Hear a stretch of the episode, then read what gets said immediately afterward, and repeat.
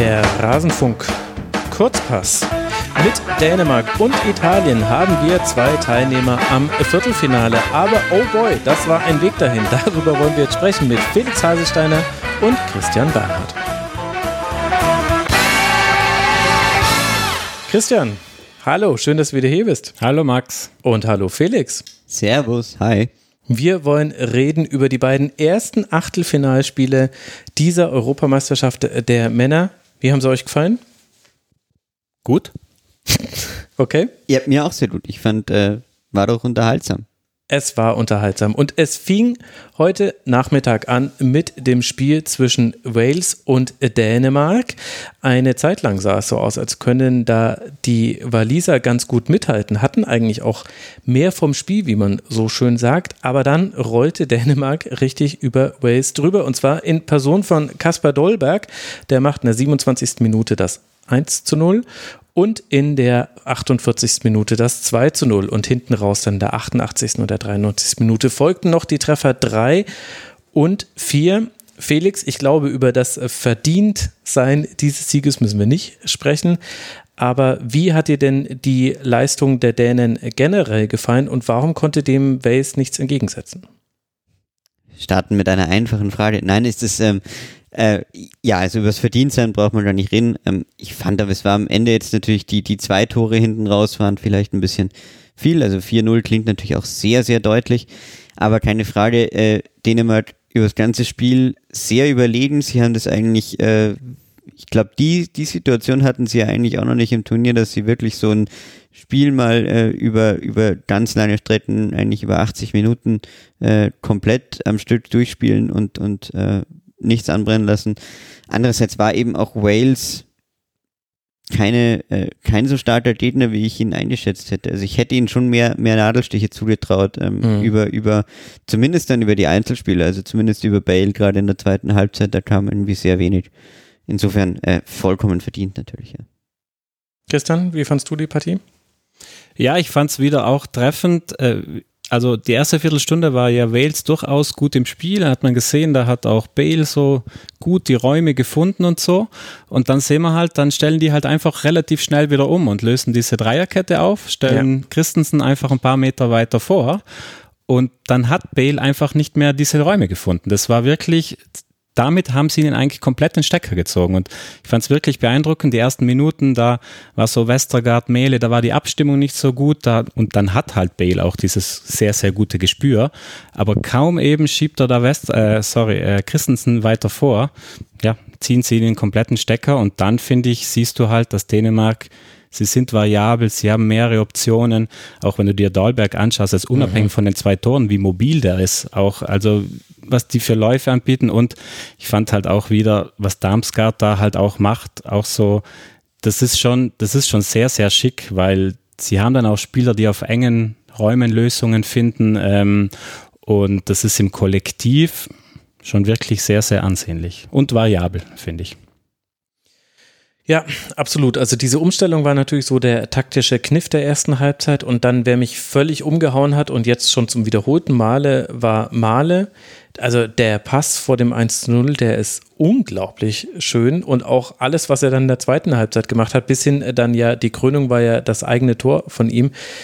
Das ist halt wirklich ein Pfund, wenn du in allen Mannschaftsteilen jemand hast, der dich trägt. Also ich finde, bei Wales hat man das sehr deutlich gemerkt, dass es halt einfach sehr viel Bale ist und sehr viel Ramsey ist. Und ich finde, das gehört auch noch zu diesem Spiel mit dazu, es gab schon Anfang der zweiten Halbzeit so diesen kurzen Moment, wo man dachte, okay, gut, jetzt haben sie sich eingestellt auf, dass sie gegen eine Viererkette spielen, jetzt laufen sie ein bisschen höher an.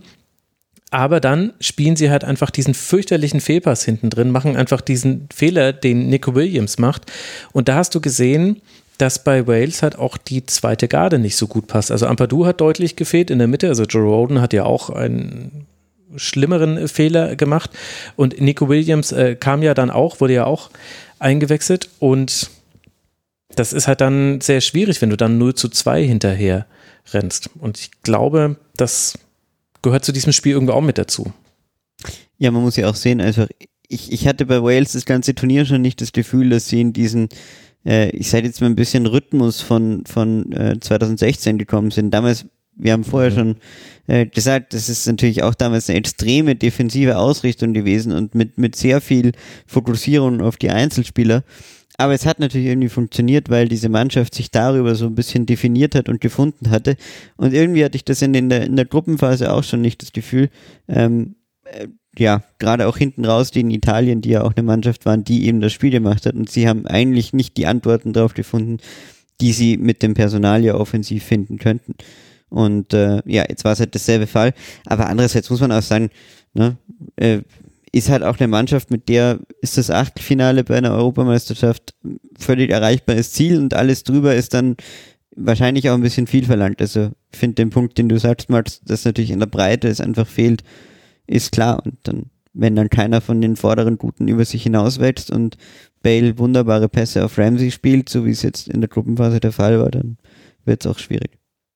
Ja, wobei andererseits hast du ja gegen einen Gegner gespielt, der auch eigentlich in der zweiten Garde nicht ganz so gut besetzt ist wie in der ersten. Also das hat man jetzt weniger gesehen, aber zum einen muss, müssen ja die Dänen Christian Eriksen ersetzen, was man ja jetzt schon fast wieder vergisst, weil man es jetzt schon drei Spiele lang gesehen hat.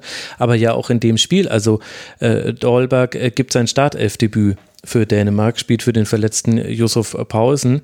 Du hast Damsgaard, der jetzt seit dem letzten Spiel diese wichtige Rolle spielt. Also ich fand schon ganz interessant zu sehen, wie unterschiedlich da auch einfach die, die Ansätze auch vom Spielerischen her waren Dänemark einfach sehr übers Kollektiv, sehr variabel, aber auch unglaublich schlau. Also immer wenn die ins Tempo gekommen sind und immer wenn die verlagert haben, dann hatte Wales wirkliche Probleme. Und das hat Dänemark aber einfach relativ systematisch das ganze Spiel über gemacht.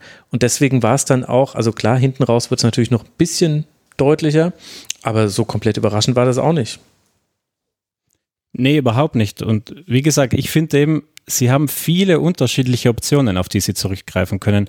Ich fand heute zum Beispiel auch die langen Bälle oder Diagonalbälle von Kier, die kennt mhm. man vielleicht, wenn man ein paar Milan-Spiele gesehen hat. Also die hat er absolut im Repertoire.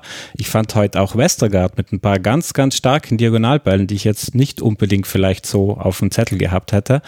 Und dann sind die einfach, wie gesagt, variabel. Dann sind die im Zentrum mit Delaney und Heuberg. Äh, also sie haben viele Möglichkeiten. Dann Mehler, da möchte ich ganz klein, nur eine ganz kleine Atalanta-Klammer aufmachen. Wir sind zwar bei der Nationalmannschaft, aber für jeden Club, der sich vielleicht bei so einer M auch mal überlegt, oh, was könnte ich denn so machen, um vielleicht in Zukunft besser zu sein, äh, Joachim Mehle spielt bei Atalanta und bei Atalanta spielt ja auch ein gewisser Robin Gosens, der jetzt völlig zu Recht logischerweise auch auf dem internationalen Parkett. Äh, Im Moment ist Atalanta nicht die Mannschaft von Robin Gosens, so habe ich das bisher immer sorry, verstanden. Mein Fehler. So ist es. Mein Fehler, genau. Und dann siehst du halt einfach, wie kann man als Clubmannschaft einfach proaktiv schon Kaderplanung betreiben, indem du jetzt einfach sagst, okay, liebe Leute, Robin Gosens schickt uns mal schön die Angebote. Ich kann euch garantieren, wir schauen uns das überhaupt erst an, wenn die sehr hoch sind. Und im Zweifel sacken die das Geld ein und sagen, schaut mal hier, wir brauchen gar kein zusätzliches Geld für einen Ersatz, denn einen Ersatz haben wir uns schon günstig geholt. Das ist nämlich, nämlich Joachim Mehle. Also das steckt halt auch viel weiße und sehr gut voraussehende Kaderplanung dahinter. In dieser Kaderplanung würde ich jetzt Christensen holen. Der wird wahrscheinlich ein bisschen teurer sein. Ja. Das denke ich auch. Nein, aber das ist schon, also weil du es vorher auch gesagt hast, ich fand das äh, sehr beeindruckend, wie sie, wie sie umstellen und ich glaube, da muss man einfach äh, Kasper Jungmann einfach hervorheben, weil er ist ein Trainer, der total in das Spiel seiner Mannschaft eingreift, in dem Stil, wie es eigentlich ein äh, Clubtrainer vielleicht eher machen würde. Ja? Also der, mhm. der auch, äh, ich finde das immer faszinierend, wenn du vor so einem Turnier mit einer Mannschaft mehrere Systeme erarbeitet hast und äh, die, die dann auch variabel einsetzen kannst. Und das ist bei ihm schon beeindruckend zu sehen. Er ist jetzt ein bisschen in den letzten Tagen äh, natürlich in diese Mannschafts- äh, Vaterrolle reingewachsen und war ja mehr so Kommunikator einer Mannschaft und gar nicht mehr so im Fokus als Fußballtrainer. Das sollte man aber nach dem Spiel eindeutig mal ändern, weil man muss ihn sich einfach mal auch äh, fußballerisch anschauen, dass äh, er schon einer der Trainer der EM ist für mich. Also was Absolut. Also und eben halt auch aus taktischen. Also da kannst du quasi auch das Ganze rund um Christian Eriksen rausnehmen. Taktisch gesehen finde ich auch die Dänen auch eines der spannendsten Teams und eben halt auch mit dem Mut, diese verschiedenen Umstellungen zu machen. Also das musst du halt auch einfach sehen, nach zehn Minuten zu sagen, komm, Christensen, schieb raus, wir lösen auf. Der Theorie nach, also zumindest äh, kommentieren es viele Kommentatoren so, ist es ja dann äh, völlig, äh, bist du ja dann hinten völlig offen, wenn du nur noch mit Vieren verteidigst. In, in der Praxis ist natürlich nicht so. Aber ja auch in der zweiten Halbzeit. Also da hätte ich schon ganz gern in den einen oder anderen walisischen Spieler hineingeguckt, als sie gesehen haben, ach, jetzt haben sie wieder auf 5-3-2 zurückgestellt. Auch das ist ja ärgerlich. Jetzt hatten wir gerade so ein bisschen Zugriff auf die Außen und äh, dann hat aber Dänemark beim Stand von 2 zu 0 gesagt, ja gut, wir machen jetzt 5-3-2 und wir bringen Cornelius und Cornelius hat ja wohl wahnsinnig gut gespielt. Also der war neun, in der 69. Minute kam er, der hat fünf äh, Dribblings gewonnen, der hat so viele Bälle festgemacht, der hat das so gut gemacht und das war quasi eine völlig andere Spielweise innerhalb eines Spiels, die man auch so von Dänemark bei diesem Turnier noch nicht gesehen hat. Also die wussten wirklich ganz genau, was sie tun. Es hat alles sehr gut geklappt und es war dann auch schwer für Waze, fand ich. Ja, muss man auch sagen, ja, also äh, Paulsen, Dolberg, äh, Cornelius, wenn du die drei Stürmer hast, obwohl du eigentlich nur mit einem klaren zentrale, zentralen Stürmer spielst, ähm, und mit Brathwaite daneben, aber äh, ja und mit Wind und Darmstadt kannst du auch noch dazu nehmen. Ja, also, ja, klar. Ist eigentlich interessant, weil die Stürmerfrage ja eigentlich eine große war bei Dänemark und eher ja so die Hoffnungen Richtung Wind gegangen sind und natürlich wir als Kenner der Bundesliga haben natürlich mit Yusuf Pausen gerechnet weil wir ihn äh, so oft beobachtet haben. Und jetzt stellt sich raus, nee, also das ist jetzt nicht das Problem. Und dann dachte man, naja, das zweite Problem könnte so sein, wer spielt da so die kreativen Pässe? Und dann siehst du, ja, okay, das ist eben nicht nur ein Heubier. Ich fand in dem Spiel auch Delaney richtig stark bis zu seiner Auswechslung. Hat man auch so ein richtig bisschen gemerkt, dass er dann gefehlt hat als er ausgewechselt wurde. Ähm, aber du hast eben halt auch einen Mählin, der halt einfach diese, dieses krasse Tempo mitbringt, der, der sowohl in der Fünferkette als auch in der Viererkette gut anschieben kann über den Flügel, was ja auch gar nicht alle können. Also da kannst du ja ehrlicherweise auch auf Robin Gosens gucken. Deutliche Unterschiede, ob er Fünferkette spielt oder Viererkette. Hast du bei Mähle jetzt so nicht gesehen. Also Dänemark, der neue heiße Scheiß der EM, muss man sagen. Ja, so viele Optionen eben und dann runden wir das noch ab und Darmstadt ist dann auch genau einer, der da reinpasst, weil er bringt dir auch was, was keiner eigentlich im Kader hat. Jetzt mal Klammer Christian Eriksen.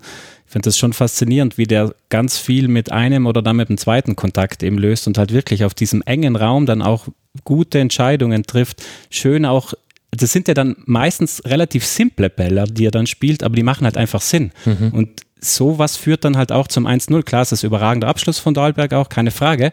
Aber er kommt halt überhaupt erst in die Situation, weil Darmstadt das, er stellt guten Körper rein, zieht einen Mitspieler raus und spielt dann diesen einfachen Ball da rein. Und da sind wir wieder beim Thema, sie sind einfach unfassbar variabel. Sie haben viele Optionen, schieben über außen an. Ich fand auch Strüger Larsen heute gut. Ja. Gute Standards zum Beispiel auch, das ist dann mhm. auch so eine Kleinigkeit. Ich fand, der hat allein in der ersten Halbzeit, glaube ich, drei richtig starke Ecken. Das sind alles so Bausteine, die eine Mannschaft gut machen, wenn du so viele unterschiedliche Bausteine hast, auf die du zurückgreifen kannst. Absolut. Am 3. Juli wird Dänemark in Baku das Viertelfinale spielen und zwar gegen den Gewinner aus Niederlande Tschechien. Das heißt, wer weiß, ob der Weg von Dänemark vorbei ist. Das war das erste Spiel. Das war sehr, sehr deutlich, das wir gesehen haben. Dann, Felix, kam das zweite Spiel des Abends, Italien gegen Österreich. Und das war dann gar nicht so deutlich. Da mussten wir bis in die Verlängerung. Felix, warum? Weil äh, eine österreichische Mannschaft zu sehen war, die das sehr gut gemacht hat lange Zeit und das äh, Spiel deutlich ausgeglichener gestaltet hat, als wir das, glaube ich, alle in unserer Gemeinschaft so erwartet hatten.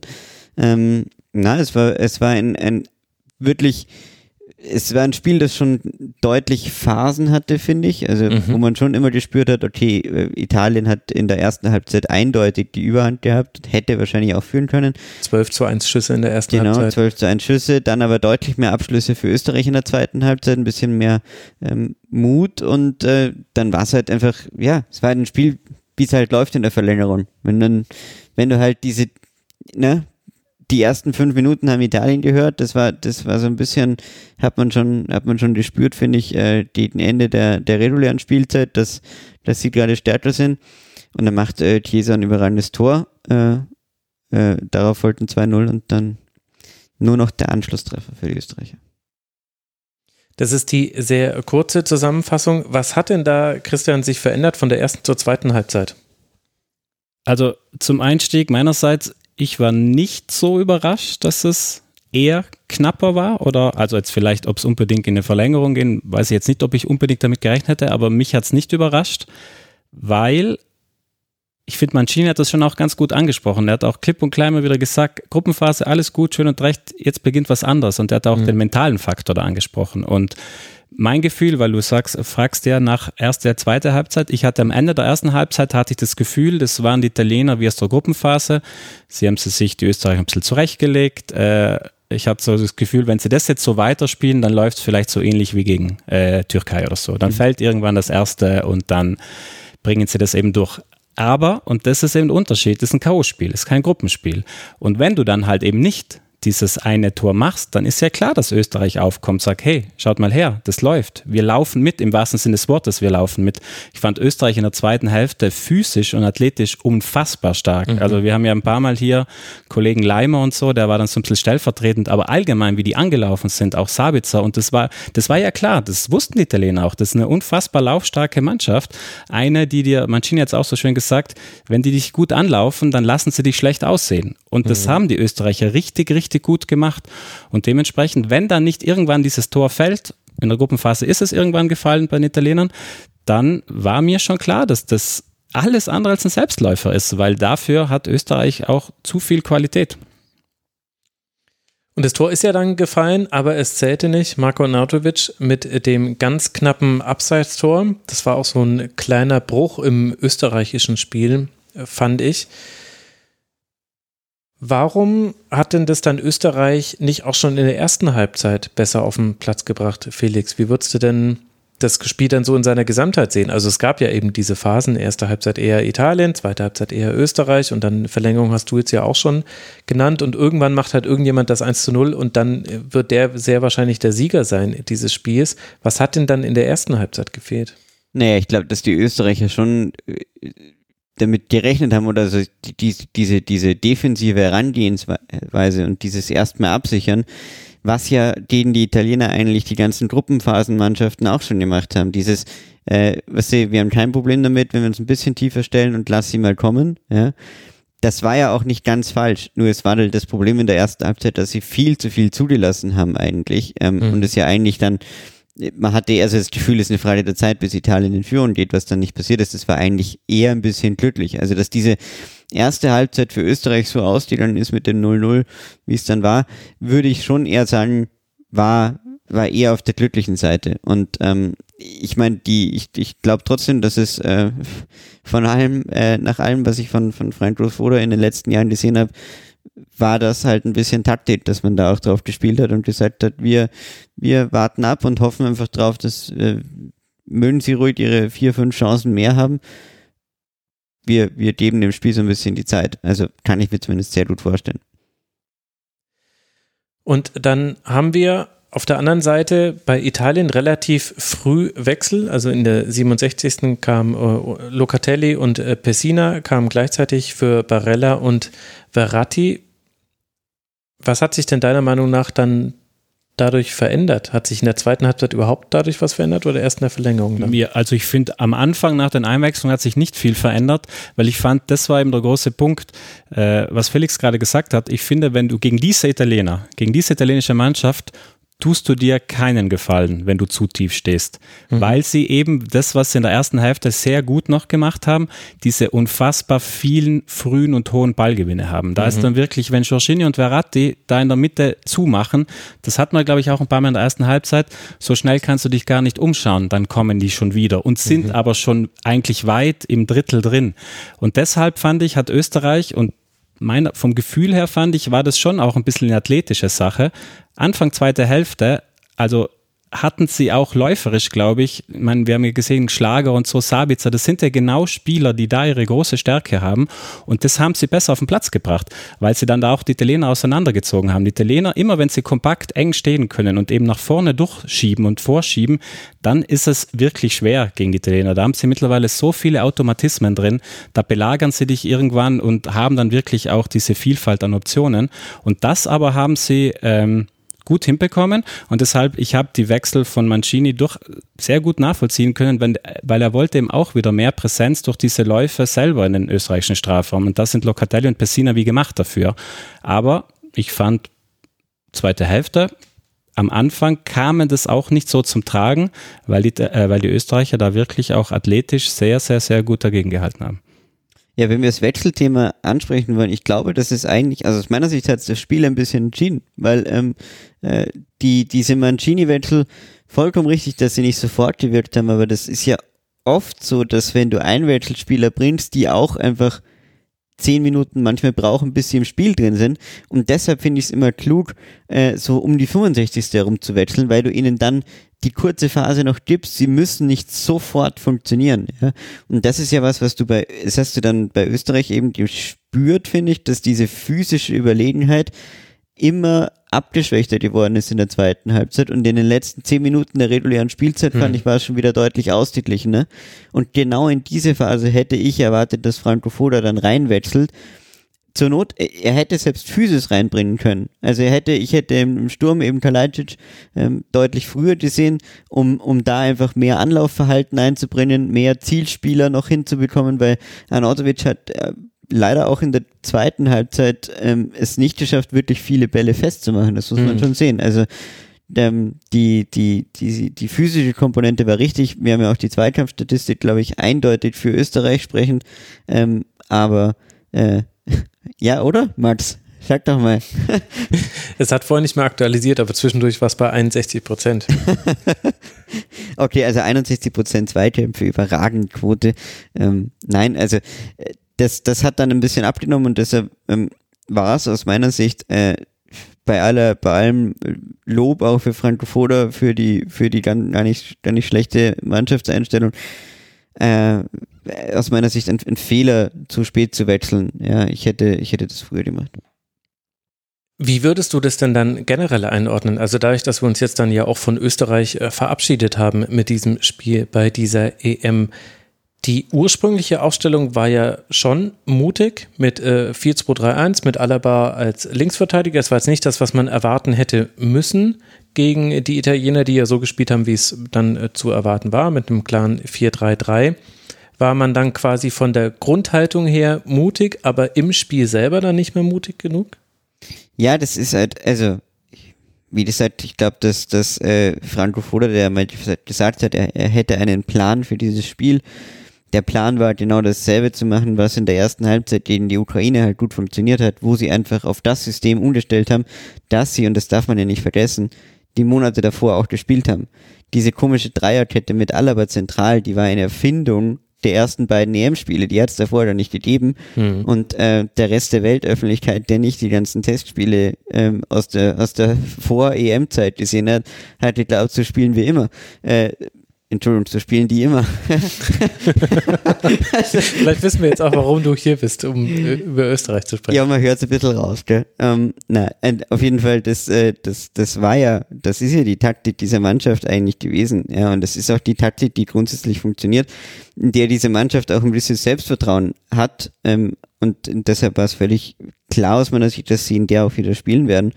Ähm, mein Gott, war es jetzt, äh, wenn wir schon über Kasper Jungmann geredet haben, es ist halt, Österreich ist halt eine Mannschaft, die fähig ist, einen Plan zu haben für ein Spiel und diesen dann durchzuziehen und wenn der nicht funktioniert, dann kannst du noch wechseln und hoffen, dass das, aber das waren ja alles äh, auch äh, positionsbezogene Wechsel, ne? Also ja, und die Wechsel waren halt immer eine Reaktion. Das war halt das, genau. was ich ehrlicherweise also ich meine, wir haben es ja schon während des äh, Spiels so gesehen, aber Kalajdzic kommt in der 97. Minute, nachdem eben gerade das äh, 0 zu 1 äh, gefallen ist. Und Louis Schaub, der ja unglaublich viele gute Aktionen noch hatte, dafür, dass er erst in der 106. Minute gekommen ist, gemeinsam mit Gregoritsch, ist eben nach dem 0 zu 2 gekommen. Also es musste quasi immer etwas passieren, etwas Schlechtes, damit darauf reagiert wird. Und gleichzeitig gab es aber diese Phase, in der ja dann auch das Abseitstor gefallen ist, in der man wirklich das Gefühl hatte, Italien weiß jetzt gerade gar nicht so wirklich, wie sie reagieren können. Da gab es mal gechippte lange Bälle hinter die Kette, da war einer auch knapp, zwei davon waren klar im Abseits. Dann gab es ein paar Seitenwechsel, die überhaupt nicht funktioniert haben, mit direkten Bällen ins Aus und so wirklich anspielbar waren Locatelli und Pessina in vielen Situationen gar nicht. Also die wurden gar nicht gefunden. Das heißt, Italien hatte da ganz große Probleme damit, irgendwie in eine Ballzirkulation zu kommen oder mal in eine, in eine Ruhephase, in der mal Österreich laufen muss. Und irgendwie in einem K.O.-Spiel hätte ich da zumindest gehofft, dass man da ein bisschen mehr Risiko geht, dass man da früher in Kalajdzic springt, der ja auch der, also der, der macht dir ja auch nichts kaputt. Ist ja nicht so, dass du, ist ja nicht so, dass du Volland als Linksverteidiger einwechselst. Also ich, um noch einen Satz zu Österreich zu sagen, ich fand zum Beispiel in der ersten Hälfte Österreich durchaus mutig, manchmal sogar ein Tick zu mutig, denn da gab es genau eben die Szenen, mhm. wo dann die Italiener wirklich auch teilweise mhm. hinter die Kette kamen, wo dann logisch der Abschluss noch nicht gepasst hat, äh, im letzten Drittel vielleicht hin und wieder auch die falsche Entscheidung getroffen, aber da war mir zum Beispiel auch Alaba ein, zweimal ein bisschen ja. zu optimistisch, aber, und das finde ich, weil wir sprechen ja viel drüber, ja gut, hätte man nicht was probieren können, ich fand, sie haben sich da was getraut und dann ist es auch völlig okay, wenn du dir dann vielleicht auch hin und wieder gegen eine Klassemannschaft wie Italien was einfängst. Da haben sie sicherlich in der ersten Hälfte ein bisschen Glück gehabt. Aber ich finde ähm, allgemein auch in der zweiten Hälfte, wie gesagt, dann gerade da durch ihre Athletik und so, wie sie da reingekommen sind, du, du hast es angesprochen, die Italiener hatten wirklich, man hat es ja auch in der Körpersprache gesehen, mhm. ähm, sie hatten wirklich, da gab es so Phasen in der zweiten Hälfte, da wurden sie unsicher und das fand ich die größte Leistung der Österreicher, denn ähm, ich glaube, die Italiener, das haben sie sich mittlerweile erspielt, erarbeitet unter Mancini. Wenn die Italiener so sicher gestanden wären wie in der ersten Hälfte, würde so, diese italienische Mannschaft würde in Minute 70 nicht nervös, auch wenn es nur 0 steht, weil sie wissen, Minute 70 würde bedeuten im Zweifel, wir haben immer noch 50 Minuten, um mhm. Tor zu machen. Also ich glaube, das ist nicht mehr eine italienische Mannschaft, die so, oh mein Gott, hinten raus 0-0, was machen wir jetzt? Denn sie wissen, sie haben Optionen nach vorne. Und das fand ich aber stark von Österreich, dass sie ihnen wirklich diese Unsicherheit auch in die Köpfe reingebracht haben. Schaut mal her, wir haben in der zweiten Hälfte immer wieder Aktionen nach vorne. Also diese wirklich italienische Stabilität, die wir jetzt in der Gruppenphase sehr viel gesehen habe, die war nicht mehr da und deshalb, glaube ich, war Österreich da auch in den Köpfen drin, der Italiener. Mhm. Ja, also stimme ich dir voll zu. Ähm, ich finde, äh, einerseits sollte man echt nochmal betonen, die extrem hohe individuelle Klasse, die auch Italien noch gebracht hat. Ich meine, Chiesa würde wahrscheinlich bei neun von zehn Europameisterschaftsmannschaften in der Startaufstellung spielen, ist äh, einfach wirklich, ja. auch wie er das Tor macht, also sein, sein 1 zu 0, wo er sich dem im Kopf noch äh, zurechtlegt und, äh, und vorm Ausrettet und dann einmal die, die Vorlage macht und Leimer aus dem Spiel nimmt und ihn dann verwandelt, das ist extrem stark gemacht. Ja, also das ist bei aller Liebe zu Louis Schaub, den du natürlich dann auch einbringst, äh, der, der, der über seine, seine Schnelligkeit und seine Frischheit dann ins Spiel kommt, aber der natürlich jetzt nie diese eine Option irgendwie, irgendwie haben könnte, die, die Chiesa dann vielleicht noch hat. Und ein anderes Wort noch, ich finde, wir müssen schon über, über, über Alaba reden und ich finde das ganz schön mit diesem Optimismus, weil das ist, äh, das ist bei ihm in der österreichischen Nationalmannschaft schon interessant, wenn er, wenn du siehst, welche Rolle er spielt, wie er sich sozusagen zum Spiel verhält die ersten zwei Spiele bei der EM hat er zentral defensiv gespielt. Das war der Pessimismus Alaba, wo du so richtig gemerkt hast, er hat eigentlich nur versucht auszubügeln. Ja, war überall, hat äh, die Mannschaft ausgeglichen. Das ist der Alaba, den man in Österreich halt gerne sieht, weil er so richtig das, das Kommando übernimmt. Ja, und ist so der, der einflussreichste Spieler auf dem Platz. Heute war es halt wieder der Optimismus Alaba, weil er eine Position spielt, die er ähm, die ihn natürlich öfter in irgendwelche Läufe reinbringt, die ihn ein bisschen aufweicht in seinem Positionsspiel. Äh, und das, das spürst du dann, glaube ich. Also, dass er halt einfach diese paar Situationen hatte, wo er in seiner gesamten fußballerischen Karriere immer draufgegangen ist, weil er halt auch wusste, da schiebt schon jemand rein hinter mir beim FC mhm. Bayern. Das ist aber halt in der österreichischen Nationalmannschaft nicht so, ja. Und deswegen ja. hattest du dann schon viele Situationen, das muss man fairerweise auch betonen, selbst in der zweiten Halbzeit, wo natürlich Hinteregger und Dragovic heute sehr oft die richtige Entscheidung getroffen haben und vieles richtig gemacht haben. Das kann natürlich aber und auch viel auch mit Risiko lösen müssen. Genau. Also es war sehr viel Risiko dabei. Das darf man, das schaut in der Nachbetrachtung so aus, als wäre es ja also ne, ganz easy gewesen, aber da war schon, da waren schon einige Risikoaktionen dabei, die die nicht so ausgehen müssen. Ja, und ich denke, über die Rolle von Alaba beim 0 zu 1 kann man ja auch sprechen, vor allem weil es ja eine fast identische Situation gefühlt eine Minute vorher auch schon gab. Und Chiesa macht dann aber halt, macht das dann auch wunderbar, aber wenn jemand nach einem diagonalen Flugball den Ball annehmen und sich zurechtlegen kann und dann aus kurzer Distanz noch schießen kann, dann hatte er zu viel Zeit. Und ja. dann ist es eben nicht nur Leiner, sondern eben auch Alaba, der da weggezogen ist, der mit Pesina mitgegangen ist, obwohl Hinteregger gerade schon auf dem Weg war, dorthin zu gehen. Es war eine falsche Entscheidung, aber es gehört halt dann mit dazu, muss man sagen. Aber ich finde, und, und da schließt sich dann der Kreis, da landen wir schon wieder bei den Italienern. Ähm, erstens, wir haben viel über die Italiener in den letzten Tagen, auch das Mannschaftsgefühl, wir sind ein Team. Jetzt siehst du halt auch, dass da kommt halt eben auch Qualität von der Bank. Mhm. Wie Felix auch sagt, ja gut, wenn du einen Käse halt bringen kannst, auch gegen den Alaba, der schon 70 Minuten oder 18 Minuten auf dem Puckel hat, das ist sehr unangenehm, wenn dann ein frischer Käse kommt. Und, äh, und zweitens, du hast es gerade angesprochen, finde ich auch sehr wichtig, es ist auch kein Zufall, dass mit Pessina, das ist dann halt auch einer, der diese Wege immer wieder in den Strafraum macht. Und äh, er macht den Weg da rein und dann ist einfach dieser kurze Augenblick, wo Alaba sich nicht entscheiden kann, was, mach, was muss ich jetzt machen, weil Pessina ihn eben auch da sozusagen fordert. Und dann geht er mit ihm den Schritt mit. Klar kann man dann im Nachhinein sagen, den hätte Hinteregger auch abfangen können, aber es ist halt auch gut von Pessina, dass er Alaba mhm. überhaupt erst in die Zwickmühle bringt sozusagen. Und dann sind wir halt wieder beim Thema, ja gut, Kesa macht das Tor, Pessina ist ein entscheidender Faktor beim 1-0, macht es 2-0, ja, da haben wir diesen Mannschaftsgeist, der von Italienern sehr viel beschworen wurde und der dann halt wirklich auch Lösungen von der Bank äh, bringen ja. kann. Also alle vier Wechsel bei Italien waren wirklich ein, eine deutliche Qualitätssteigerung. Ja, also Pessina und Chiesa und, und äh, auch Locatelli. Ähm, fand ich, äh, war jetzt nicht sein überragendes Spiel, aber er hat schon, äh, du hast schon gemerkt, dass Ferrati einfach auch ein bisschen die Luft ausgegangen ist aus meiner Sicht. Äh, nach seiner mhm. Verletzung ist er einfach noch nicht ganz da. Und dann wirfst du halt Locatelli rein der ja also, mhm. ne, extreme Physis mitbringt, äh, sehr viel, ähm, sehr viel Offensivgeist immer wieder in diese Räume auch geht, das ist schon, schon sehr gut. Ja. Also es ist, äh und, und bei Locatelli, sorry, ist dann eben auch so, der Locatelli, der heute reinkam, hat ja nicht die Aufgaben, die er zum Beispiel hatte gegen die Schweiz, wo er dann genau. wirklich dieses Box-to-Box -Box gemacht. Heute, heute kam er ja für Verratti und hat dann mehr auch diese ordnende zweite Hand neben Jorginho gegeben. Also das zeigt ja auch, wie variabel teilweise die italienischen Spieler oder einige der Spieler gerade im Mittelfeld auch in ihrer Aufgabenverteilung und auch in ihren Möglichkeiten sind. Also heute mhm. hat es nicht den Locatelli gebraucht, der diese so vielen Tiefenläufe machte, denn für die hat er ja Pessina gebracht gleichzeitig. Und Locatelli hat dann, wie Felix sagt, erstens in so einem physischen Spiel tut die physische Komponente von Locatelli gut und dann hat er eben auch diese ordnende Hand um dann zusammen mit Jorginho das noch zusammen ein bisschen zu dirigieren. Und ja, wie gesagt, da sind wir halt beim Thema, da ist bei den Italienern halt schon mehr als nur 1 bis 11. Da ist definitiv auch einiges in der Hinterhand auf der Bank.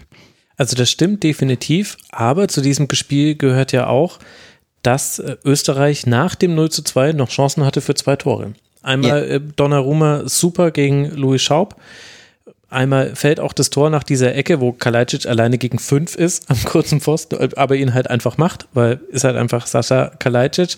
Und das muss ich sagen, da sind wir jetzt vielleicht ein bisschen zu nah dran, weil wir nehmen jetzt auch direkt nach dem Spiel auf. Aber hm, das fand ich schon interessant, dass Italien da auch nochmal so viel zu, zugelassen hat, dass da so viel drin war für Österreich. Aber auch da würde ich zum Beispiel das ist auch was anderes in der Gruppenphase als in einem Co-Spiel. Ja, ja, klar. Also, ähm, man, das, also mich hat es nicht so sehr überrascht, denn Bonucci hat zum Beispiel gestern auf PK ganz klar auch gesagt, weil ja viel thematisiert wurde, ja, hier Italien, Lob aus ganz Europa, schönes Spiel. Er hat gesagt, es werden jetzt ganz sicherlich auch Momente kommen, wo wir leiden müssen, wo wir dann uns auch defensiv vielleicht eine gewisse Phase, dieses Italienische auch sich mal ein paar Minuten defensiv gut strukturiert über die Runden retten können. Und das war dann genau diese Phase, weil es ist klar, es fällt, wenn, solange es 2-0 steht, ist klar, ist das Ding durch. Aber wenn dieses eine Tor fällt, hat man auch gesehen, haben sie sich ein paar Meter weiter zurückdrängen ja, lassen.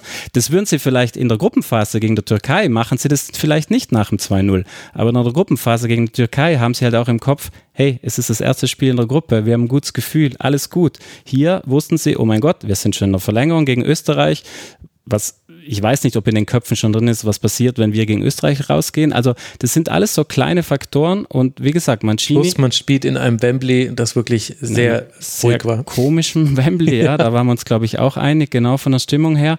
Also und, absolut einzigartig, hoffentlich. ja, hoffentlich, das wäre schön, ja, das wäre wirklich also. wünschenswert.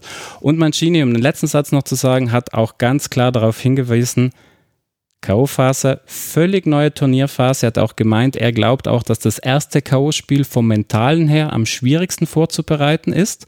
Er glaubt, er hat auch so gemeint, falls es für uns weitergehen sollte, glaubt er, dass das nächste oder die nächsten auch leichter vorzubereiten sind, weil wir müssen nicht drum rumreden. Auch den Italienern, die jetzt so viel Lob bekommen haben, war von Anfang an klar, du machst hier einen dummen Fehler oder eben Arnautovic steht eben nicht diese zwei Zentimeter mhm. im Abseits und dann kann das Ding halt auch vorbei sein. Also das finde ich soll darf man nie unterschätzen, auch wenn da sehr viele erfahrene Spieler drauf sind, ist alles klar. Aber ein K.O.-Spiel bringt eine komplett andere, auch mentale Umgang mit dem Spiel als so eine Gruppenphase. Eins noch kurz zur Schlussphase, weil ich das schon spannend fand, dass da waren sie trotzdem aus meiner Sicht wieder italienisch, weil als dieses 1 zu 2 dann gefallen ist, durch Kalajdzic auf mhm. einmal also Österreich hatte immer wieder so Momente, wo was ein bisschen ausgeschaut hat, aber es war, es gab danach keine klare Torschuss, wo du jetzt hörst, hm. ja? ja? also außer ich vergesse jetzt was. Ich meine, war dieses Sabitzer-Ding. Ich glaube, den einen Sabitzer, den einen Sabitzer, wo einer vielleicht einen Fuß reinhalten kann, genau, genau wo einer den Fuß reinhalten ja. kann. Mhm. Also Gregoritsch, der Volley-Schuss von Gregoritsch. Stimmt, sorry. Der Volley-Schuss von genau. Gregoritsch. Also wie gesagt, die Österreicher hatten ihre Chancen, aber es waren also weißt du, das war ja weit davon entfernt, dass, dass Italien sich hat irgendwie äh, reinbinden lassen in ja, so einen. Stimmt. Und Kieser macht eigentlich noch den Lupfer über Bachmann, den dann, genau. ich glaube, Schöpf noch ja. retten kann im höchsten Tempo. Ja, also es ist, ähm, ich muss sagen, am Ende ist es eigentlich äh, trotzdem für mich irgendwo verdient, dass Italien weiterkommt. Also es ist äh, aus österreichischer Sicht, wenn ich da noch mal kurz zu einem Turnierfazit anziehen kann. Ja, sehr gerne. Äh, schon schade, weil ich glaube, es war eine, eine gute Chance, die man sich geschaffen hat, nach diesen ersten 70, 80 Minuten ähm, hier auch äh, schon ein bisschen eine Sensation zu haben, weil das, also Italien rausschmeißen wäre jetzt wirklich äh, alles anderes erwartbar gewesen. Aber gut, ähm, ich glaube, dass dass äh, das natürlich in Österreich auch ein wenig dazu beitragen wird, dass diese Mannschaft jetzt ähm, ein gewisses Vertrauenvorschuss bekommen wird. Ja, also sie hat jetzt bewiesen, ähm, goldene Generation sind wir nicht nur auf dem Papier, sondern wir können auch bei der Europameisterschaft ins Achtelfinale und dort mithalten und dann knapp ausscheiden. Das ist was, was äh, dem ganzen österreichischen Fußball schon auch gut tun wird, weil es war wirklich keine gute Stimmung vor dem Turnier. Man hat sehr wenig erwartet und das mhm. zeigt schon, dass es geht. Andererseits ist vielleicht auch ganz gut, dass es äh, dann hier endet, weil sonst wären wir alle in Österreich wieder wahrscheinlich ein bisschen übermütig geworden, wie wir es immer haben ähm, in der österreichischen Medienlandschaft, aber ähm, also ich habe genau. mir gerade nochmal die European Qualifiers Gruppe angeguckt äh, von Österreich. Da hat man ja mit äh, drei Spielen bisher vier Punkte geholt. Dann liegt man fünf Punkte hinter Dänemark und äh, hinter Schottland und punktgleich mit Israel auf Platz vier der Gruppe. Es geht jetzt weiter gegen Moldawien. Also ich glaube, man wird sehr schnell wieder im, im Alltag angekommen sein. Absolut. Und dieser Alltag wird äh, blöderweise nicht sehr schön sein, weil WM-Qualifikation wird schwierig. Äh, das ist, also wenn du vor allem mit Dänemark in der Gruppe, die jetzt äh, auf dem besten mhm. Weg zu einer sehr euphorischen äh, Mannschaft sind, also das wird sehr, sehr schwer und ich ähm, bin auch ein wenig skeptisch, muss ich ehrlich sein, weil äh, es war ein, ein Turnier, was schon sehr stark von der Qualität gelebt hat innerhalb der Mannschaft äh, in der Gruppenphase ja, und was, was die Mannschaft da sehr durchgetragen hat. Es hat nicht von dem Übermut oder von irgendeinem, äh, irgendeiner Courage des, des Trainers äh, gelebt, der sich jetzt ein, ein tolles taktisches Konzept überlebt, überlegt hat, sondern es war ein bisschen, äh, man hat schon gespürt, dass einfach diese Mannschaft sehr gut ist und fähig ist, Nordmazedonien und die Ukraine zu schlagen.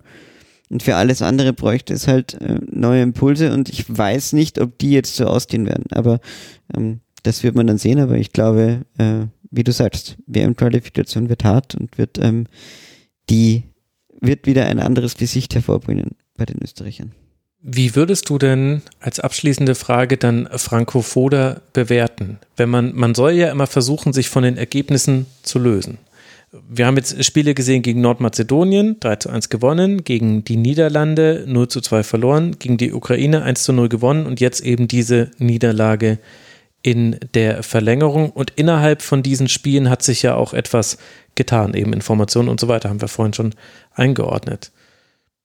Wie wird da dein Urteil ausfallen? Ich glaube, dass, also eins muss man ihm wirklich geben. Ich glaube, dass Franco Foda an diesem Turnier sehr gewachsen ist. Also äh, taktisch und so weiter können wir gleich noch drüber reden, aber vor allem äh, mental hast du gemerkt, dass, also nach diesem Ukraine-Sieg, äh, ist in ihm, der hat was in ihm ausgelöst. Der hat, du hast auf einmal eine, eine äh, Euphorie gesehen, die du bei ihm nicht kanntest. Du hattest mhm. so eine gewisse empath empathische Stimmung, die auch wirklich mal Kusshände ins genau, Publikum geworfen. Das ist alles über das hinausgeht, was es mhm. bisher bei Franco Foda gab. Ja, also man muss ja auch sehen, er hat sich ja für die EM qualifiziert und danach war bei Weitem nicht diese Loslösung bei ihm zu sehen, ja.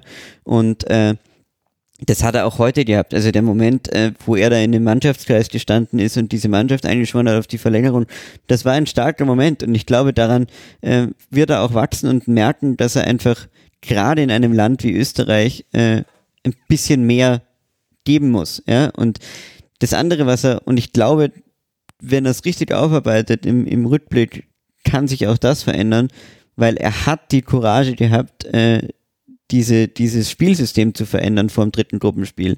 Nur er hat dann leider immer, und das ist halt so schwierig, diese letzten 20% Courage nicht gehabt, dass du jetzt sagst, okay, jetzt ziehen wir es durch. Und jetzt mhm. geben wir der Ukraine noch drei Tore in der zweiten Halbzeit, ja, und gehen damit 4-0 runter. Stattdessen hast du sie eingeladen. Ja, und dasselbe hast du die in Italien gehabt, dass du halt dann in so einer Situation in der zweiten Halbzeit, wenn du merkst, du bist dran, dann bring vielleicht noch den frischen Mann, bring den Kalajdzic rein, lass vielleicht Alautovic sogar mal noch fünf Minuten drin und lass sie gemeinsam spielen. Ja? Die Wahrscheinlichkeit ist Was? ja eigentlich sogar größer, Italien dann in 90 Minuten zu schlagen, als in Natürlich, 120 Minuten. Ja, also es war ja, weißt du, diese, dieser, dieser Moment, wenn du in den Moment hinein noch einen Schritt drüber gehst, dann hättest du Italien vielleicht wirklich schlagen können. Ja, weil du warst dran und es braucht dann oft diese, diese entscheidende Courage und ich glaube, die, die hatte er bei diesem Turnier noch nicht. Ich traue es ihm schon zu, dass er sie noch entwickelt. Aber wäre sie ihm denn auch verziehen worden? Also wenn er jetzt Kalajdzic eingewechselt hätte und dann fehlt, äh, fällt das 0 zu 1, wäre dann nicht die Diskussion gewesen, Herr Froder, warum haben Sie denn eine gut funktionierende Mannschaft auseinandergerissen? Also gerade weil er schon so in der Kritik stand, bin ich mir manchmal gar nicht so sicher, ob man dann nicht auch etwas fordert, was umso schwerer zu erreichen ist. Ja, gut, also wenn du jetzt über die Grundzeitung redest, die, das ist so oder so, gell? also das ist, du kannst es gar nicht richtig machen. Wenn du ausscheidest, dann scheidest du aus. Ich wollte schon über Qualitätsjournalismus reden. also. Nein, also ich glaube, es wäre ihm, also ich hätte es ihm sicher nicht vorgeworfen ähm, als, als Österreich-Beauftragter der SZ und äh, ich, ich finde, du musst ihm, du, man muss ihm ja auch zugestehen, dass er halt Entscheidungen treffen muss bin immer der Meinung, dass mutige Trainer im Zweifelsfall besser erklären können, mhm. was, was passiert ist oder was sie sich gedacht haben, auch wenn es nicht funktioniert. Aber ähm, ja, in dem Fall, wie gesagt, es wäre möglich gewesen, es wird eben auch noch einen Entwicklungsschritt brauchen. Aber um noch eine positive Sache zu sagen, diese österreichische Mannschaft, wie wir sie jetzt gesehen haben, vielleicht bis auf Anatovic und ähm, ja, vielleicht bis auf Baumgartlinger und Dragovic, wird so ja weiter bestehen. Ja? Also das Gerüst, Savitzer, Alaba und so weiter, das wird ja auch in mhm. drei, vier Jahren noch existieren. Also ich äh, sehe da trotzdem noch, noch Potenzial, dass auch diese Mannschaft an dem Turnier wächst. Sehr gut. Eine Statistik möchte ich noch äh, vorlesen. 145 Kilometer ist Österreich gelaufen, 149 Kilometer Italien. Also die haben sich vom Läuferischen her wirklich gegeben, aber das haben wir ja schon rausgearbeitet. Für Italien geht es jetzt dann weiter gegen den Sieger aus der Partie Belgien und Portugal. Am Freitag werden die dann ihr Viertelfinale spielen. Vielleicht hören wir uns ja dann wieder, Christian, weiß ich noch gar nicht, haben wir noch gar nicht drüber gesprochen. Das gucken wir dann einfach mal. Ihr beiden, ich äh, danke euch sehr herzlich. Zum einen äh, Christian Bernhard, unter anderem von der SZ. Danke dir, Christian. Dankeschön und natürlich Felix Haselsteiner, dem FelixHA18 auf Twitter, auch von der SZ. Das war heute die große SZ-Runde. Danke dir, Felix, dass du hier warst. Sehr gerne, hat mich sehr gefreut. Und äh, danke euch, lieben Hörerinnen und Hörern, für eure Aufmerksamkeit. Der Rasenfunk, er bleibt werbe- und sponsorenfrei. Wir finanzieren uns allein über eure Spenden. Bitte unterstützt uns. Auf rasenfunk.de slash supportersclub erfahrt ihr, wie ihr das tun könnt. Auch kleine Beträge helfen. Ganz herzlichen Dank dafür. Und ihr könnt auch auf kiosk.rasenfunk.de Merchandise shoppen. Wir hören uns wieder nach den nächsten Spielen. Bis dahin bleibt gesund und passt auf euch auf. Macht's gut. Ciao.